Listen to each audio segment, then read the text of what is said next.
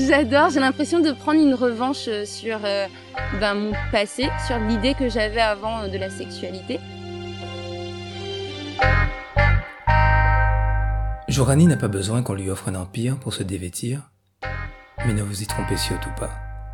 Derrière son sourire angélique plein de candeur, c'est une femme épanouie et déterminée en construction. Sans contrefaçon, elle s'en moque du candidaton. Et sa mue, elle l'a faite comme un papillon.